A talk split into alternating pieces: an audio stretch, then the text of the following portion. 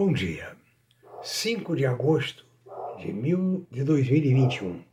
Aqui, professor Aécio Flávio Lemos, para comentar os fechamentos de mercado ontem, nesta madrugada também, e as probabilidades de hoje.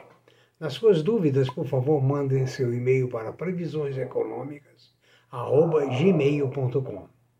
É, no site www.previsioneseconomicas.com.br você encontra todo o nosso material, inclusive também o que é mais importante nesse momento, ofertas de trabalho, principalmente, quando possível, de alto nível.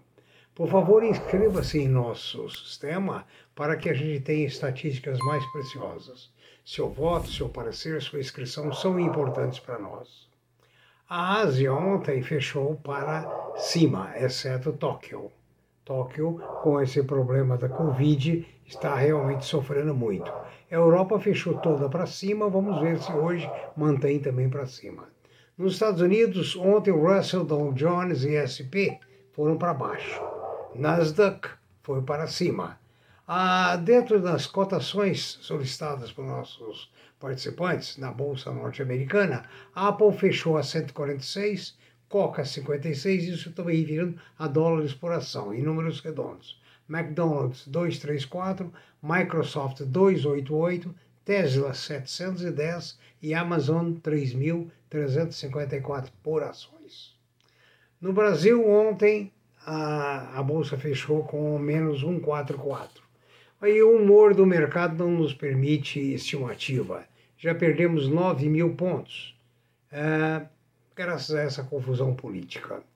O petróleo fechou ontem forte baixa, fechou abaixo de 70 dólares nos Estados Unidos. Lógico, para nós não vamos ver o cheiro de petróleo baixando.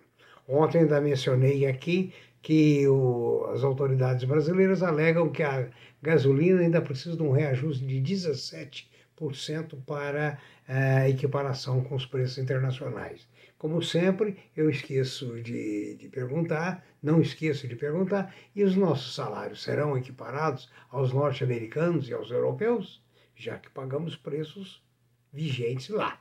Né? Nos Estados Unidos, o dólar, no Brasil, o dólar fechou a 5,17, o euro a 6,12.